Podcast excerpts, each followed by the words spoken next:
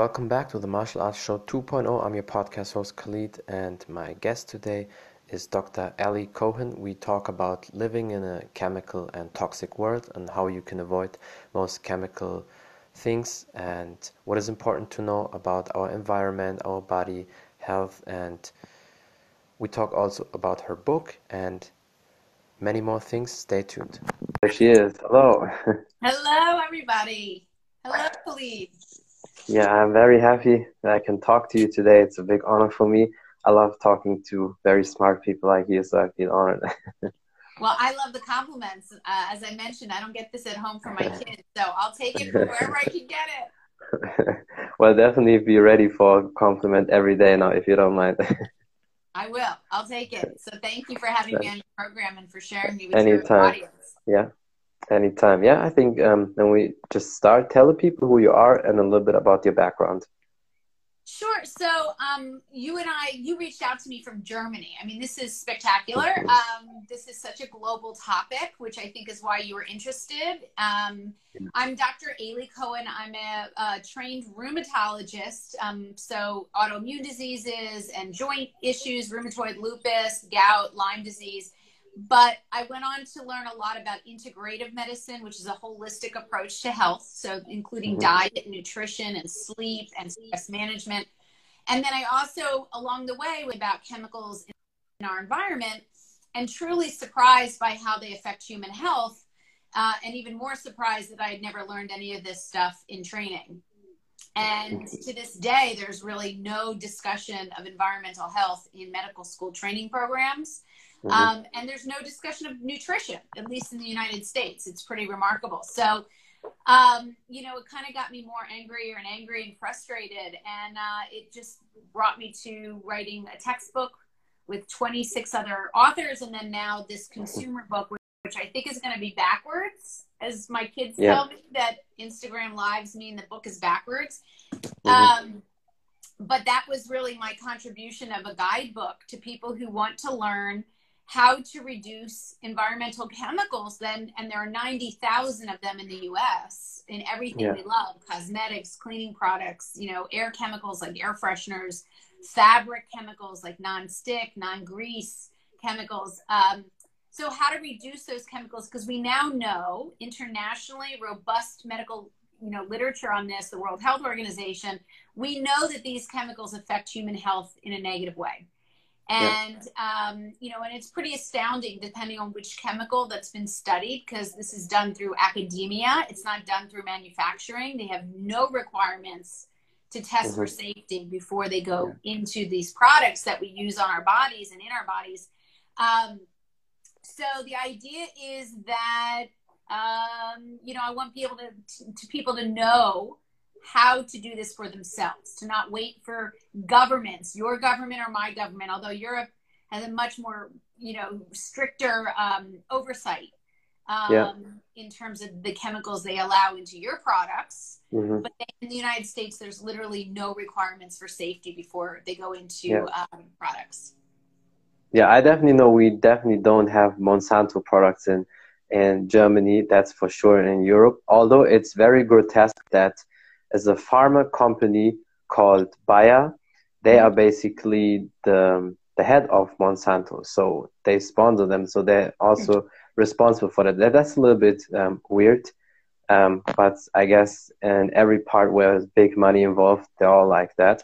But uh, definitely, that's true. We have less chemical um, stuff here in Europe, but still a lot. So, and before we go into details, um, so basically, when you studied, you realized uh, early on it's too much typical school medicine, the, the typical book um, study, and you don't like it. You want to have a different approach because that's what I like about doctors or people in a specific field that they don't want to stick to the book because book medicine or whatever book or whatever you study is not always the only answer, not always the best answer because sometimes it's very old knowledge and we always evolve. So that's why I like you have that uh, different approach on that.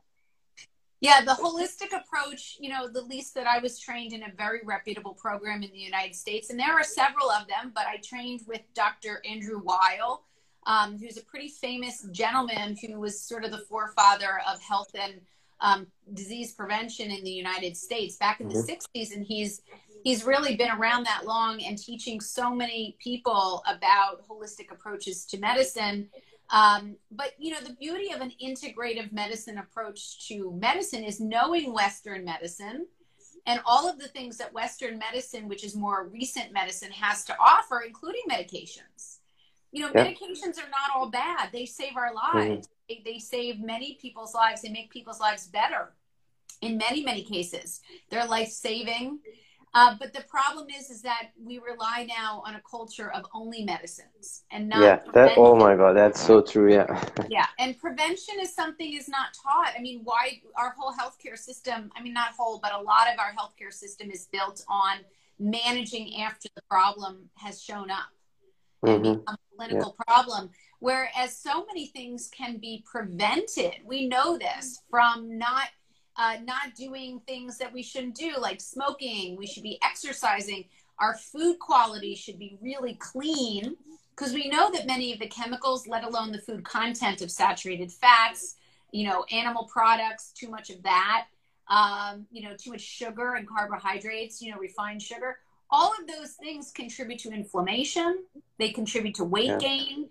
And the chemicals contribute to hormone changes in the body, which is a very big piece of the puzzle that has not been introduced into uh, Western medicine in, on any level. And we need to really understand it because it has so many um, health effects. Um, but yeah, I think integrating Western medicine and what we know from that body of knowledge, and also what we know from ancient history and, and ancient healing, such as Ayurvedic medicine and ancient Chinese medicine, these these medicines have been around for 5000 or more years mm-hmm. medications like johnson and johnson and pfizer and bayer and all these companies have only been around 200 years yeah. 200 years that we have all these medications it's not to say they're bad they're wonderful many of them but it's just the irony that we're just relying on what we know recently and not looking yeah. at things that have had a 5000 or more year history of healing is just mm-hmm. a shame to not use that information. Yeah, I think there's two main reasons why um, it is what it is these days, or in general. One reason is the laziness of people in general to do something for them, like exercise, like taking care of nutrition and everything. And people are, and probably that's that's in most people, they're lazy. Whether when it comes to to business, when it comes to working out, so uh, people always want to have the easy way. So that's one thing. And the other thing is probably the pharma industry.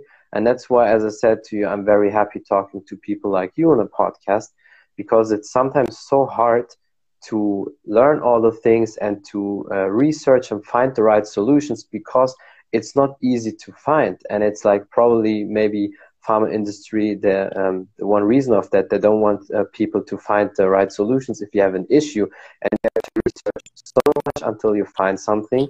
And that's why it's important to have people like you in all sorts of um, health aspects and, and talk about that because we need that knowledge. And of course, we need to take care of our body with working out, uh, sleeping well, nutrition, and, and all that. It's, it's very important. Yeah, I mean, if you think about evolution, which I always try to draw upon, um, you know, we've evolved for millions of years, 4.5 million years, really, um, mm-hmm. beings. Um, and, you know, we've, we've, our genetic template has been accustomed to clean food with high nutrient value. And we're now in a position in modern day where our food quality is questionable.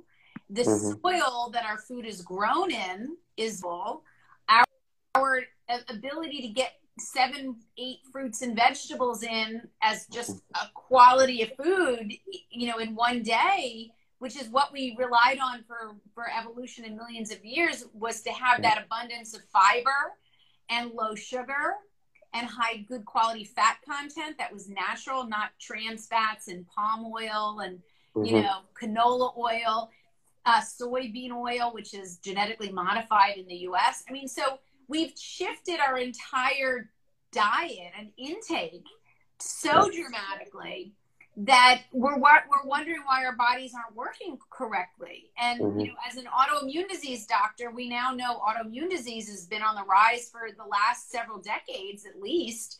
Um, one um, of the world has rheumatoid arthritis. Um, yeah. You know, 10% of the US, for instance, has some type of autoimmune disease, and that includes multiple sclerosis, Crohn's disease, ulcerative colitis, rheumatoid lupus. Um, so really, we're, we're talking about a real dilemma, a real, um, you know, problem where yeah. people are getting sicker and they're not even getting good information on mm-hmm. how to do, how to reverse or yeah. prevent these diseases. Again, that's really why I felt so strongly about putting together a guidebook that mm-hmm. not only talks about chemicals, which is just one environmental exposure called environmental health, right? But we also have yeah. radiation, a whole chapter on radiation in terms of how to use our technology more safe. I'm using yeah. my cell phone, my iPhone with you, and it's amazing technology, but I don't want to carry it in my bra. I don't want yeah. my kids putting it in their front pockets where their testicles are. I want to be a grandmother one day.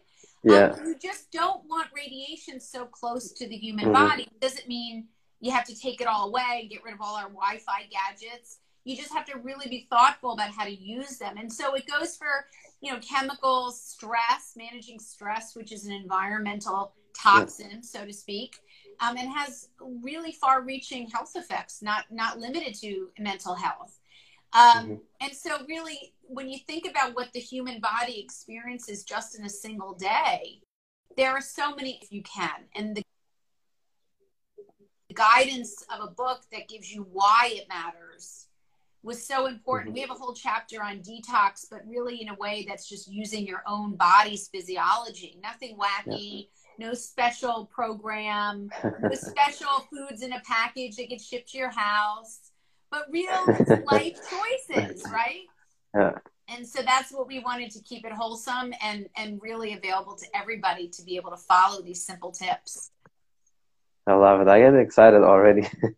you, you drop already so much knowledge on that podcast. That's awesome. I can't wait till you read it because if you do get this book, I'm going to probably hear I, from you about it. I know it, Kelly. That, yeah, definitely. I mean, I'm always like that. I'm a very detailed uh, person. I, I like details uh, when it comes to training. I'm the uh, um, person I do the 10,000 repetitions because, and you know that probably also from a um, doctor standpoint, or you probably um, read some some science based articles. It takes 5,000 to 10,000 repetition until something is like connected from the body to the mind. And when I read that as a kid, I was like, okay, I have to do my punches and kicks so like 10 exercise and 10,000 versions of it. Oh my God. No, I, I, I, definitely did that. When I read that, I did that. I, I, I did really like 100 reps and then one set and then one minute rest and then 10 sets. So in one training, I had already 1,000 repetitions and then I did that 10 days in a row and, and then that's why I'm very into details probably so for sure I will text you when I read that book um, because it's as you said it, it's very important these days you need that knowledge um, but I always see like this if you really have an issue you find solutions and you try to find them because let's say I'm very unhealthy now and I have so many issues everything hurts inflammation everything I would be like this I can't take it anymore. I have to find a solution. I research, research, call people I find a solution. So I think if somebody really wants to improve their health and their life, they will reach out to people like you or other people and find solutions. But most people who are just very lazy, as I said, um, they probably just go to, to the doctor and they get all the drugs and medicine and then they're happy with that. But that's never the end solution. Well, so I that helps that you maybe a little bit. I try not to call. I mean, I, I, understand your perspective. You're an athletic guy, so you know the word lazy very, very well. Um, I, I, try to, to reframe it that the system is built for people not to know good answers. Yeah. It, the system is working against most citizens mm-hmm. around the world because it's built again on disease treatment, and most people mm-hmm. just make an assumption that doctors know everything. Yeah yeah, and, yeah. and I, even the marketing on television of medications, mm-hmm. yeah. it's meant to kind of make you think that the only solutions are in a pill. Mm-hmm. And I think when we grow up, and also food packaging, I mean, we, we are marketed to that foods in packaging that's processed is easy and fun and good for us. And if we Yeah. grow up, as I did, eating junk food and did not know any better, and then I kind of started to get an inkling that maybe that's not the whole answer. I was probably in my 30s, Khalid, before I really, I mean, I'm 47 now. But I, I was You, probably you definitely look way younger, so don't worry. I was really not, you know, in my late 20s, early 30s. I was jogging and running all my life, but I was eating like Diet Dr. Pepper four times a day during residency and Cheez Whiz and Oreos and all of the things that American junk food is well known for. And I, I didn't change that until about 12 years ago when I really got into this. And that's a long time to, to Yeah. be living like that without knowledge of it, especially with the science background. So I kind of like to put it on the system instead of the person because the person I have seen, not always, but I've seen that when they get good information, when they know better, they do better. Yeah, but Yeah. and um, that's definitely true. But everybody, even the the little kids, they know like stuff like pizza, burger, and like fries. It's not healthy. So Right. when it comes to junk food, nobody can say I don't know that. So in that case, Right. I say it's laziness that people don't want to get their ass off the couch and And don't want to do something. right, right, right. And and access, you know, I guess financially, the old adage was that it was too expensive. And I think yeah, as we've gotten more aware of clean food, there are much more cheaper versions of healthy Mhm. food, like frozen Yeah. organics. Mhm. Um, you know, eat Germany where you are, you know, we have options that um, you know are are available for people who don't have necessarily access to organic yeah, uh, pesticide free food because even in Europe, you guys still use um, a variety of pesticides. I mean, even Oh, glyphosate yeah, is yeah. used in Europe. In fact, I think they're considering banning glyphosate from the EU. Uh, Yeah. They already banned it, by the way, from Mexico, the whole country. Mm-hmm. And uh, they're banning it in certain public parks around the U.S., certainly in Miami, um, and they're Mhm. considering it in New York. But in Europe, they're still using glyphosate, but they're considering because it's a possible carcinogen of removing that from the food system. But you know, I think when you start to realize that you can have clean food that's frozen and still Yeah. maintains all of its nutrient value, I mean, that changes the playing field for people who want to eat healthy but don't have a lot of money. Yeah, definitely. And I can see the difference with the food crazy when I look, when I compare countries like Germany or European countries to other countries where they maybe they're growing the food themselves. So my family is from Morocco. So whenever I come to Morocco, I see the crazy um, health in them. Like like my uncle, he lives uh, near the mountains, close to to the to the Mediterranean Sea. He's 64. He looks like 50. Like no rings, no nothing. I, that's because they beautiful. When, when we get out of this pandemic, knock wood, all healthy, I hope for everybody is. Uh, I want to go to Morocco. It's on my list. Oh, that's awesome. Oh yeah, I want to That's travel. awesome. Definitely, definitely go- there. But yeah, the food, I can see that when I drink, let's say, uh, orange juice there, it tastes so much different than when I drink it in Germany. And I don't talk about the juice in, in a shop. I, I talk about the ju- uh, juice, I press it myself. So that's so different and, and all the vegetables and everything. And it's extremely cheap. So that's a good thing about uh, when you grow it yourself. It's also, they have the perfect organic there. I definitely know when I travel to Morocco, that's 1 million percent organic food. Here in Germany, even or in other countries, you always have to look very close. Sometimes it's, it's hard to find really organic food, Yeah. but you always find you know, solutions, you always find something. And I think it's also important not to be too crazy about that, right? So if you're like, oh, maybe there was one milligram something not too um, healthy or some chemical, you know. So I think the body is still capable of, you know, flashing out a lot of stuff, and you still will be healthy. But of course, we need to try to eat as clean as possible. Absolutely. And, you know, listen, when I was first learning about all of these chemicals, and it's an overwhelming topic because we have contaminants oh, in Oh, yeah. water, we have contaminants in air pollution Yeah, yeah, that we can't control, right? Like outdoor air from the cars and the combustion, but we can control a lot of what's in our home or our workplace by whether or not we bring in air fresheners or whether we mm-hmm. choose the right cleaning products or whether or not we have a couch that has chemicals that keep it from you know a flame retardant chemicals that are not really doing their job by the way. They just cause you know harm to the human body. But when i started in understanding these different chemicals and there are 90,000 in the US at least that we now know of that exist it was so overwhelming and i was almost paralyzed with it And the I idea is that I get it. I, I went through that whole period of being paralyzed and overwhelmed and and nervous and not understanding where the good resources are that were vetted that didn't have companies buying them off. Um, and I think that I finally came full circle to uh, a, a, feeling of, you know, these chemicals are living with us now.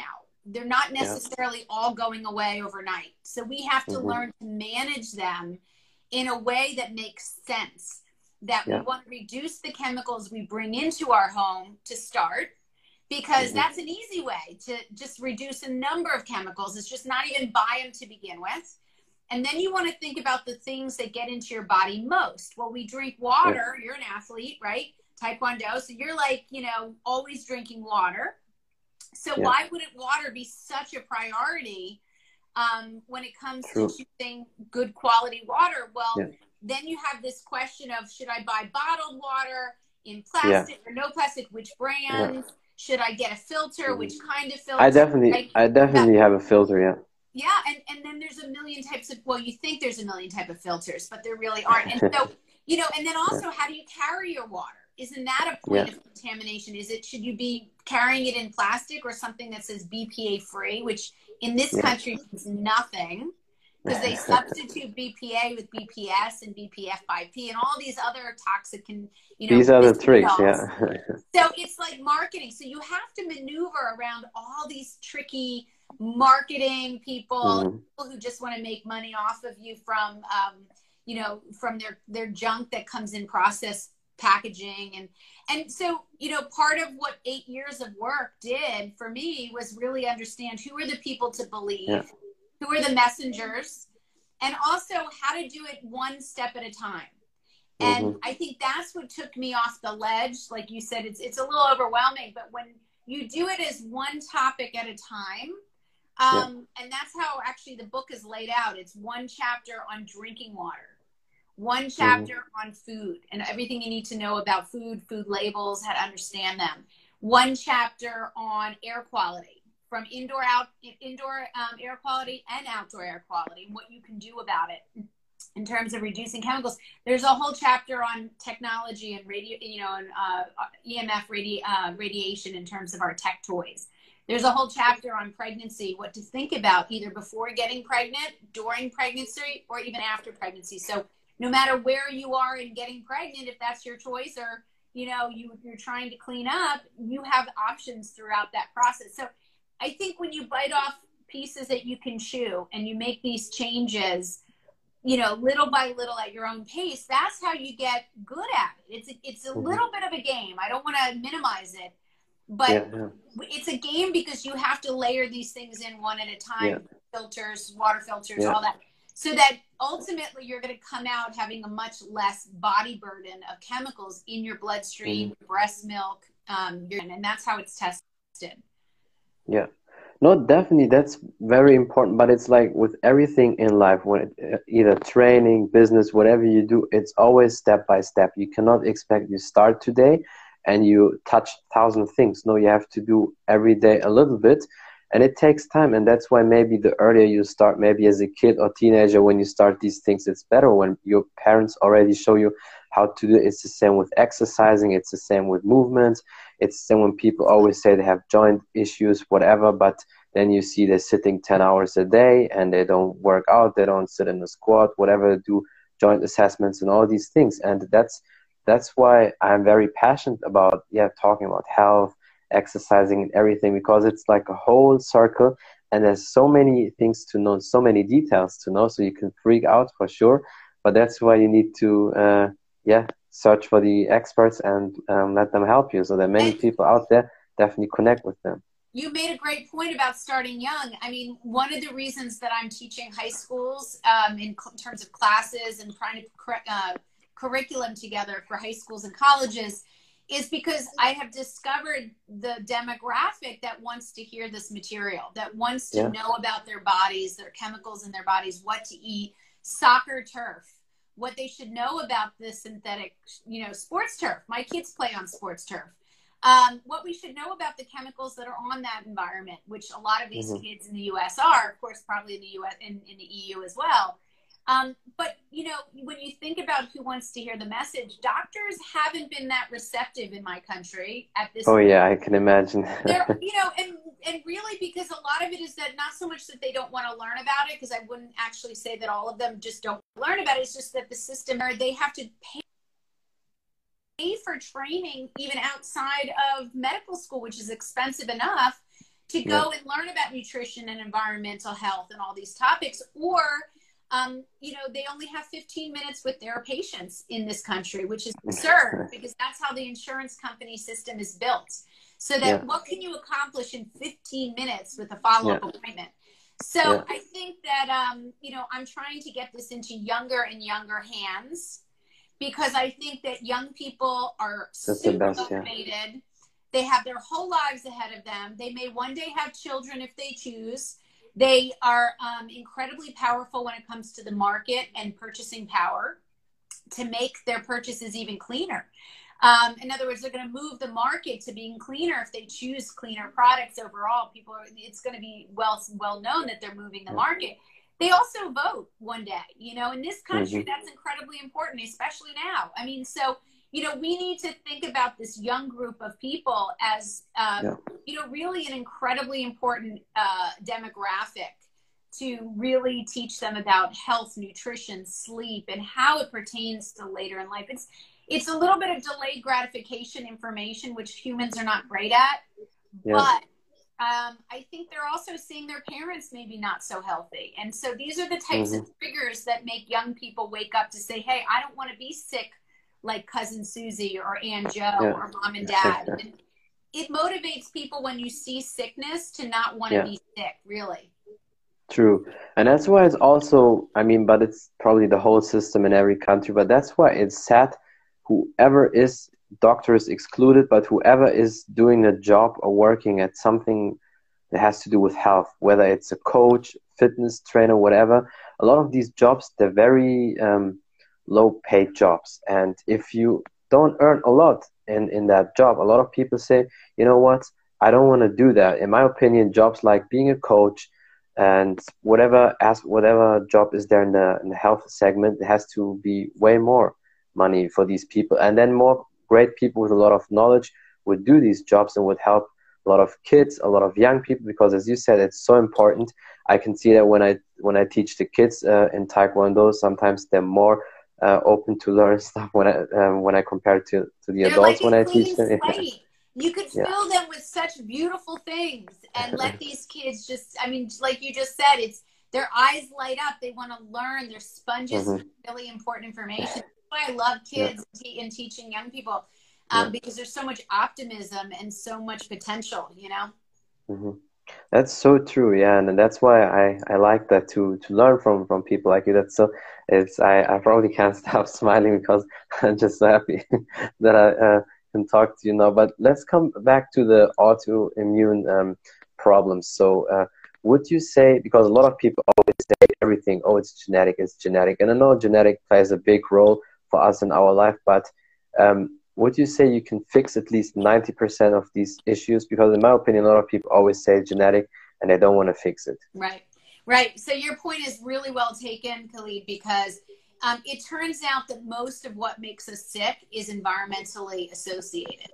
Not mm-hmm. necessarily cause and effect, one to one direct cause and effect, but associated. And I'll give you a couple examples. We know that smoking does cause lung cancer and that yes. sun exposure can cause skin cancer. Those are a few of the one to one direct cause and effects in medicine that we can really mm-hmm. say. Okay. Most of the other conditions have other factors involved. They have, mm-hmm. you know, it's a dance between your genetics, your lifestyle, and your environment. And all of those three things genetics, lifestyle, and environment will determine on some level whether you develop a disease or an illness. Yeah, thank you that you say that because I want to I say it all the time to people, but I think like when a normal person says that, they never trust you. I always have that opinion. The bad things you have maybe in your genetic, they will only come out if you have a bad lifestyle. If you eat that, um, you know, there is no toxic um, to- toxic stuff in your body. How can toxic things come out of of your system? It's not possible because you're so clean. So um, that's why the lifestyle is important. And even if you have the bad genetics, you still um, can be okay. It's the same with training. Right. And, and what you're describing is what we call epigenetics. So you have mm-hmm. your genetics, which is your gene structure, and then you have epigenetics or epigenome, which are the proteins that sit into the in the gene in the genetics or the genome and yeah. and either they allow the gene to get expressed or not expressed based on your lifestyle so lifestyle affects the epigenome the epigenome affects the yeah. genes and so yeah. if you control many of the things in your lifestyle and environment by the way such as exposures occupationally to chemicals or even chemicals in your home through all the products that we use and if you sleep more and sleeping is very connected to reducing oh, chemicals yeah. because we have fluid around the brain called the glymphatic system that while you sleep we get rid of a lot of harmful chemicals that we get exposed to throughout the days and weeks you know um, previous. So we have sleep we have nutrition from our food not only what we do eat but what we don't eat like we want to mm-hmm. avoid chemicals, but we also want to take in nutritious foods because the nutrition of foods can actually protect us from chemicals. Yeah. And then we have clean drinking water, which is such a under discussed, underestimated exposure. And this is worldwide that water by body mass index and by volume of what we drink on a daily basis, especially children and pregnant mm-hmm. women, we get much more exposure to contaminants just by volume of what how much water we drink. And so it's such a critical exposure we have to try to clean up if we can. And so all of those lifetime life, lifestyle issues uh, including stress which is really changes the gut microbiome in terms of yeah. stress and acidity of our gut um, our mental health. These all contribute to whether or not we develop a disease, such as an mm-hmm. autoimmune disease, the kind that I see here in my practice, you know, because that's what I do. Um, unfortunately, we're getting younger and younger people that are getting sicker. Um, yeah. And that's a problem because some of these diseases, such as thyroid conditions, autoimmune thyroid conditions, thyroid cancer, used to be a, a disease of older people. Same with testicular cancer Used to yeah. be a disease of older men. Now we're seeing it in younger men. It's it's pretty remarkable. Mm-hmm. Um, breast cancer. 90% of breast cancer is considered environmentally associated from environmental oh, yeah. exposure and chemicals, and 10% is considered to be gene associated, mm-hmm. uh, like BRCAs and, and some of those. So, you know, we really do have much more control over our body's health and yeah. the predictability of disease than we mm-hmm. think and that is again why, and I wanted people to understand that if you're given the right information about what to reduce in terms of your diet and, and how to choose a appropriate cost effective filter, what to not buy in the supermarket or cosmetics or cleaning products, tampons. If you know what not to buy and what to buy, you can really reduce that body burden of chemical exposure. Yeah. Michael, that's such a important and crazy topic, and it, it definitely seems like you know with with all the information you have, you you want to build your own house. You, you want to grow your own food. You want to do everything by yourself just to make sure um, everything is, is good. And probably um, a little bit of the chemicals and they will not harm you or basically like really destroy you. So I think the human body can get away with a little bit because there's a saying it, it always depends on the amount of toxic you take. But you know it's always better to avoid as much as possible, and we probably can't avoid everything, but at least with with the food and our environment, our surroundings, and also the inside, you know, stress, um, surrounding yourself with toxic people can always make you even sick. So that, that's why it's so important. And working out helps also a lot. I can see that um, with me. I always feel great when I work out, and I'm sure you also. You probably also work out because you look great. So yeah, I'm a I'm runner. I run every morning, three miles every morning I can because I actually am so stressed out right now with COVID and all of the numbers here in the United States and my sick patients and um, it's really uh, daunting to to hear what's going on, and I'm sure this is going on in all over the world. And another thing to make a point about is, um, you know, these chemicals also cause an inflammatory response um, in mm-hmm. the body. We knew this before COVID, but now we know that people who are eating junky foods and a lot of chemicals and um, you know pretty much live a toxic life have higher levels of inflammation, but also higher rates of chronic diseases like diabetes, mm-hmm. obesity, um, yeah.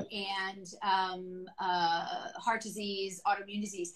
And so there is a value, great deal of value in lowering exposures to a lot of these everyday chemicals in lowering inflammation. And that mm-hmm. actually mm-hmm. sets you up for a less dramatic response to the coronavirus exposure. Yeah. This has been studied. And so lowering inflammation overall is going to help anyone when they're exposed to infectious issue such as coronavirus, not not only coronavirus. Um, but yeah, it's it's um, exercise is really important through sweat. Um, mm-hmm. saunas also can help you with sweating if you're appropriate for the um, a sauna, which gets very hot, and you have to have a good yeah. heart and make sure you're cleared for that. That's no um, problem for me. yeah, but not for you. You're young, man. Um, I'll tell you, but but you know you really when we sweat which is again an anthropologic activity we do increase blood flow to the liver the liver increases its ability to break down chemicals it's called stage yeah. 2 conjugation and you can really rev up the breakdown of a lot of harmful mm-hmm. chemicals and so again you have these opportunities to intervene where you think you're just a victim but instead of being a victim I want people to fight back against, uh, you know, lack of regulation and chemicals yeah. in our products. I want people to take it upon themselves and empower mm-hmm. themselves to reduce these exposures because it makes me angry that we're living like this and we're really told, right? Same and now here, yeah. we know, and when we know, we can do something about it Same way yeah. that's yeah, that's not not crazy. You don't want to get too crazy because it can be very stressful on the opposite side. But you yeah. want to do things and layer them into your life in a reasonable mm-hmm. way. Yeah, being a victim is never good, whether it's with actually fighting or just in general. So it's always it's important to take responsibility. And unfortunately, as hard and as sad as it sounds, again to the point, most people or a lot of people they don't really want to change. They maybe say I want to change, but they don't really want to change. And if you really don't want to change, nobody can help you. But the good thing is, a lot of people want, and a lot of people they just maybe need the, the knowledge from you, for example. So and then the they, they can do it. Yeah. Yeah. There's a lot of you know I. I like to say that I travel with a pretty smart crew, um, or at least I wish I, I want to say that I travel with them. I'm not sure if they agree, but um, I would say that you know I look to my colleagues, my peers, um, that really believe in science, believe in data, believe in real research, um, and I I support science. And you know, that's who I like to be part of that crew. And look, there's a lot of people that may think differently on certain in certain areas of medicine. Um, but you have to decide what you believe, and you have to decide yeah. if that's what you believe, then that's okay. Um, but you really, I feel like everyone has to make decisions as to what they believe. Even when it comes to vaccinations, I know that's a to- really important topic. Mm-hmm. Um, and it's a really hot button topic here in the United States. Yeah. Now we're going to potentially have this wonderful vaccine that's going to help really, you know, um, help us with COVID, which is a, a, deadly killer. I mean, it's not even on the ranks of what can happen from a side effect from a vaccine uh, in terms of the risk of getting COVID amongst certain populations. And so this is a really it's a really important thing for people to think about. And I'm not telling people what to do specifically. I'm telling you that um, I, when I decide how I'm going to handle it and tell my patients, it's going to be a very important time. Um, but we all have different philosophies and training and upbringing, and all of that influences how we teach other yeah. people. And same with you, right? You just told me about Morocco and clean food, and you know these are parts of your life and your history that influenced your choices, and you can choose to change your choices. I mean, I, yeah. I was drinking you know, Diet Dr. Pepper and, and Cheez Whiz for most of my young life. I have chosen not to do that anymore, but I don't yeah. condemn people for doing it. It's just a journey. Yeah. That's all. It's a yeah. journey for all of us. Yeah, but, but I mean, these things are obvious and um, everybody knows it's not healthy. So with these things, you don't even need to say to people, don't drink uh, Coke or don't eat pizza or donuts every day. It's when people want to have that lifestyle, it's honestly, if they complain, I always say it's your fault. You don't want to listen, you don't want to change. People. But I, there's also something I'm sure a lot of people want to know that what type of um, creams or oils do you use and what supplements? I use olive oil from Morocco, so it's like original immediately from the tree. I use argan oil. That's very good for the skin, so that's why I never had any skin issues. Good for, for the hair, for everything. And um, black seed oil. I don't know if you know what black seed oil is, but it's like a, um, a secret from the Arabic medicine. But it's not really a secret. I mean, most doctors know it, but it's not really um, known in the in the public in the Western culture. Yeah, but these are the three oils I use, and black seed oil is definitely very powerful. It helps against a lot of things. Yeah, you know, there's there's so much medicinal medicine out there in terms of what's mm. around for millions of years. I mean, um, you know, my colleague, Dr. Low Dog, Dr. Tieraona Low Dog, who wrote um, the National Geographic's textbook on herbal medicine, was my teacher and she's extraordinary. And so when you follow people that you trust that really understand science, but also can pull in what you just said about different experiences with herbs and oils and things that have been around for just so long that have been tested. In fact, Germany is one of the leaders in um, herbal medicines, um, the Commission yes. E book, in terms of what's um, we often Americans, U.S. you know health and healing people will refer to Commission E in terms of your books in Germany about um, herbal medicine. Um, so you know you have to follow people that you feel really get the science as much yeah. as the um, the anti, you know the um, anecdotes. Um, but in terms of what I, I use so little of anything um, because I just don't want reactions. I don't want chemicals going through my skin, which they often do. Um, mm-hmm. You know, chemicals that are for the skin are often designed to get through the outer layer of yes. the skin. They're pegylated. Um, there's some really fancy chemistry to get things through the outside of the skin.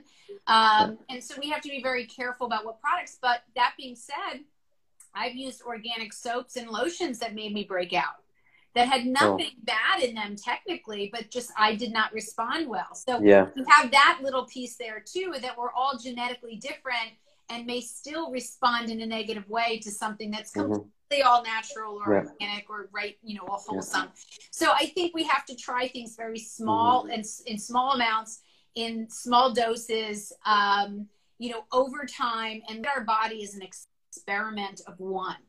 And that, yeah. if, for instance, like I say to my patients, if you're going to try some interesting foods, do it one at a time. If you're going to take them away, take them away and then add it back in one at a time Supplements should always be added in one at a time, and also the doses escalated mm-hmm. every few or few days at least, because even the change in dose can change your response. Yeah.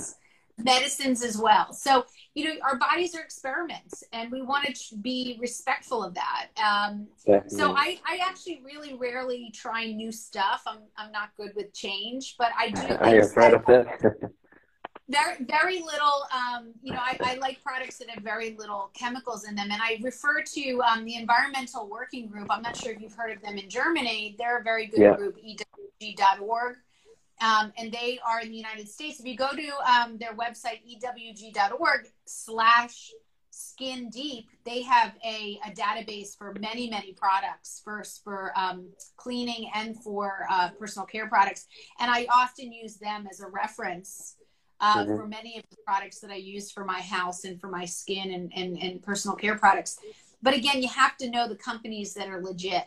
Yeah. And we did that in this book. This book has all of the legit vetted people, vetted organizations that really do it right. And I feel mm-hmm. very good about that.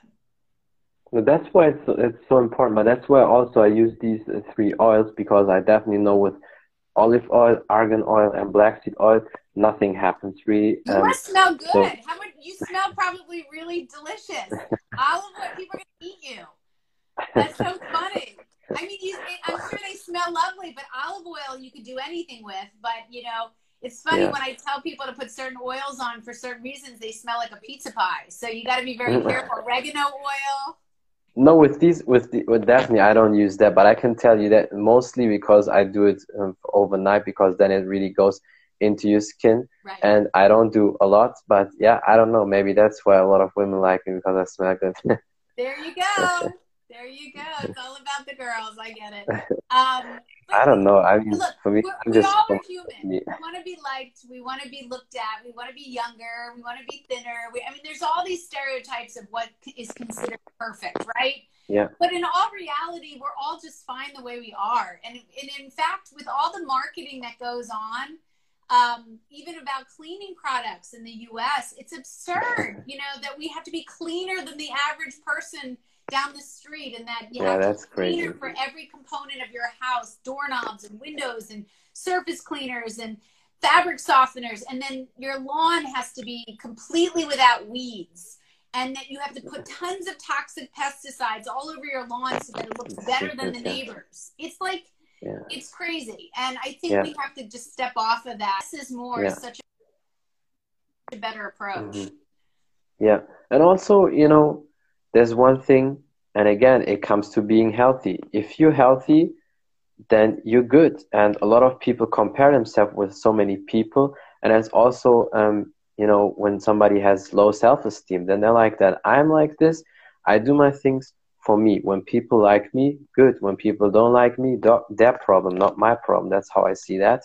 And if you're unhappy with yourself and you think, oh, I don't look good, and you know you have a lot of um, overweight, then you can work on that. So because that that's the thing I don't like about the industry when people say it's it's fine the way you look and people have 200 pounds overweight, then it's not fine. And it's it's it's no um, surprise that, that somebody is unhealthy and unhappy. So these are the things we can always change.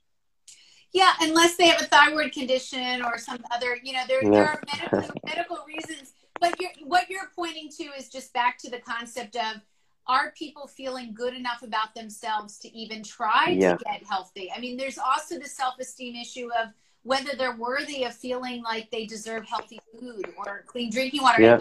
That stems back even from childhood of whether they think they're worthy of being healthy. Yeah.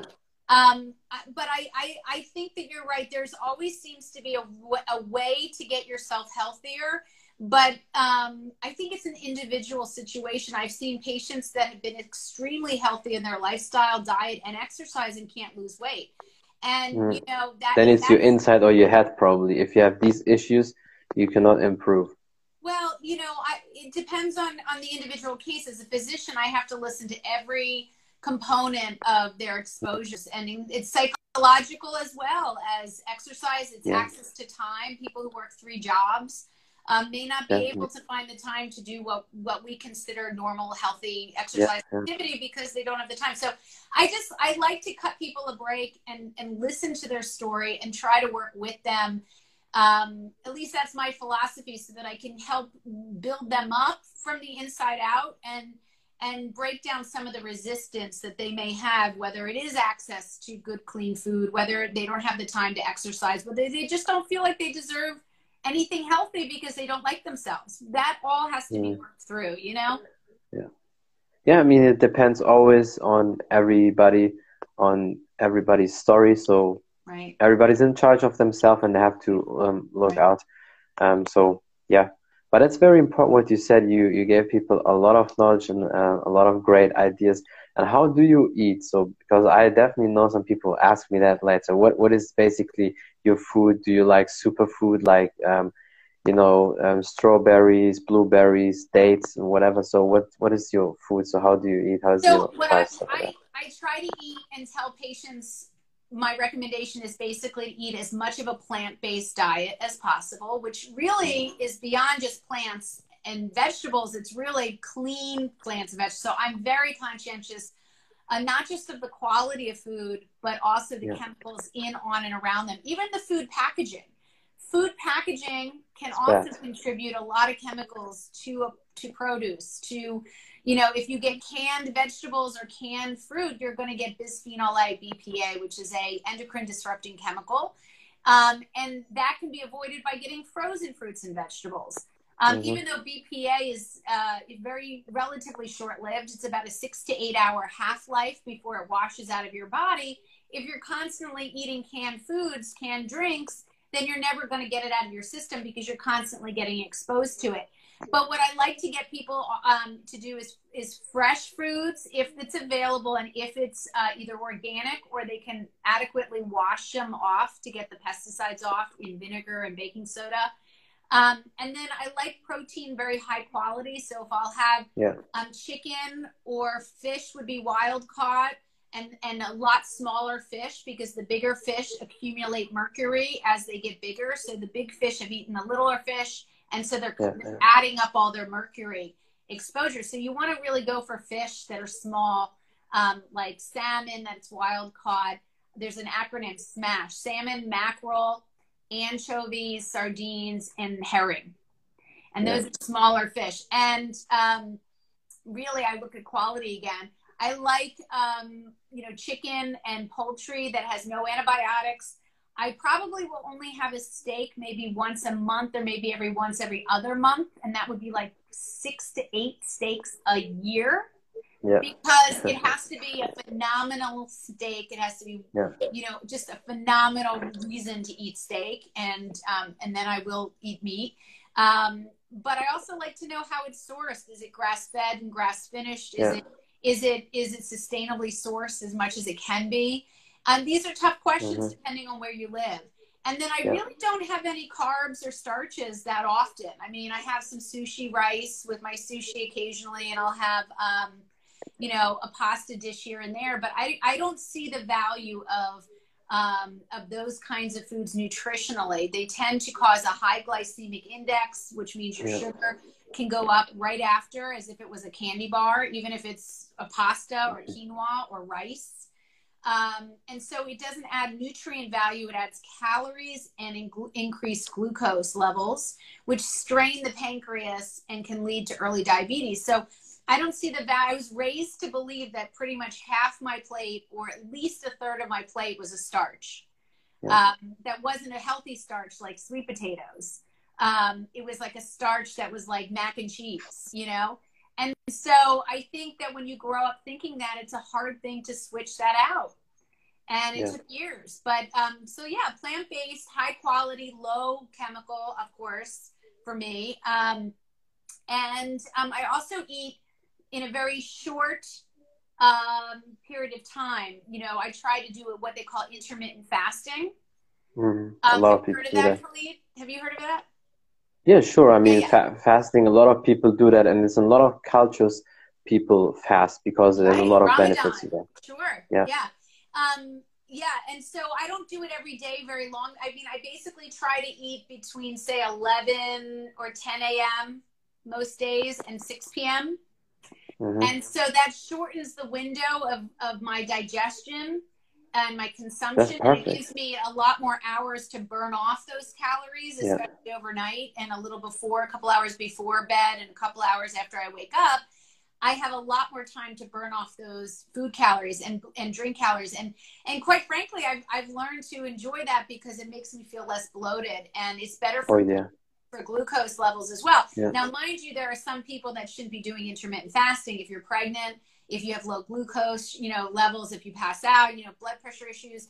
Um, there are certain medical conditions you want to really talk about with your doctor yeah. or your healthcare provider about intermittent fasting. But it is again more anthropologic because for millions of years we chased after our food or looked for True. sources of food, and we would we would look for it for like 10 hours, 12 hours. We would eat it for like four hours and then we'd sleep and then yeah. go right out again and do it again. And so, quite frankly, we just are too, um, we have too much food all the time available in modern day. That is so true. And I, I like that window because also there's one thing a lot of people, when they wake up, they're not hungry. And that's a sign for you, then you don't need to eat. But people still eat. So that's why I like that window 10 to to 6 p.m. is perfect because assuming you go to sleep at 10 p.m. or 11 p.m., that's perfect. Then you maybe eat last time 6 p.m. and it's so it's it's perfect. I, I definitely uh, also prefer that window. And yeah, I think you gave us so much today, a lot of knowledge. I could talk to you for 10 hours. If, if I could talk to you for 10 hours. I don't even want to go home and make dinner. That would be perfect. Yeah, but um, yeah, thank you so much for all the knowledge and everything. Is there anything else you want to say? Maybe some advices you want to give or anything you want to promote? Um, well, I want to say to everyone, please be safe, wear a mask, social distance, wash your hands, be good to others, check in on the elderly. All of that messaging is so important here and in the EU, where you guys are really struggling as well. Um, just let's be smart. We'll get through this as much as we can. That's my first message. Um, my second message is yeah, I hope people um, will do two things. I hope people will follow my feed on Facebook, Twitter, Instagram, and even on um, in the website. It's called The Smart Human. Um, Instagram, it's The Smart Human. Twitter, The Smart Human, and um, the Facebook is really dense with lots of mon- uh, good information. I usually post Monday, Wednesday, Friday, really good stuff. I hope on environmental health, mental health, baby mm-hmm. food, air quality, sustainability, all sorts of useful, practical information. And then if people are able to get it, because you have a lot of followers, Khalid, um, and it's backwards, but it looks like this. Yeah. Um, no, they can definitely you had get Amazon it, yeah. in Europe, which is interesting. Um, but it is on Amazon, and it's called "Non-Toxic Guide to Living Healthy in a Chemical World." And it took about nine years to write with my co-author. I just wow. with him for two years, but um, the the learning curve was about eight or nine years, and I'm hoping it saves people a lot of work doing it on their own um, to really uh, dive into these topics one at a time at your own pace. Um, to really lower these exposures for you, for your family. It's a great holiday gift for the new year. I know people mm-hmm. trying to make changes in the new year, especially in the US. But, um, you know, I really hope people will embrace a new year to be healthier and this at least gives a lot of guidance to that in a very reasonable, sane way. Yeah, that's awesome. I mean, you're amazing. I can't thank you enough. And I will definitely put all the links in the description when I put it up then on Spotify, iTunes, and all these platforms. So yeah, thank you so much for your time. And I hope definitely we do way more podcasts together.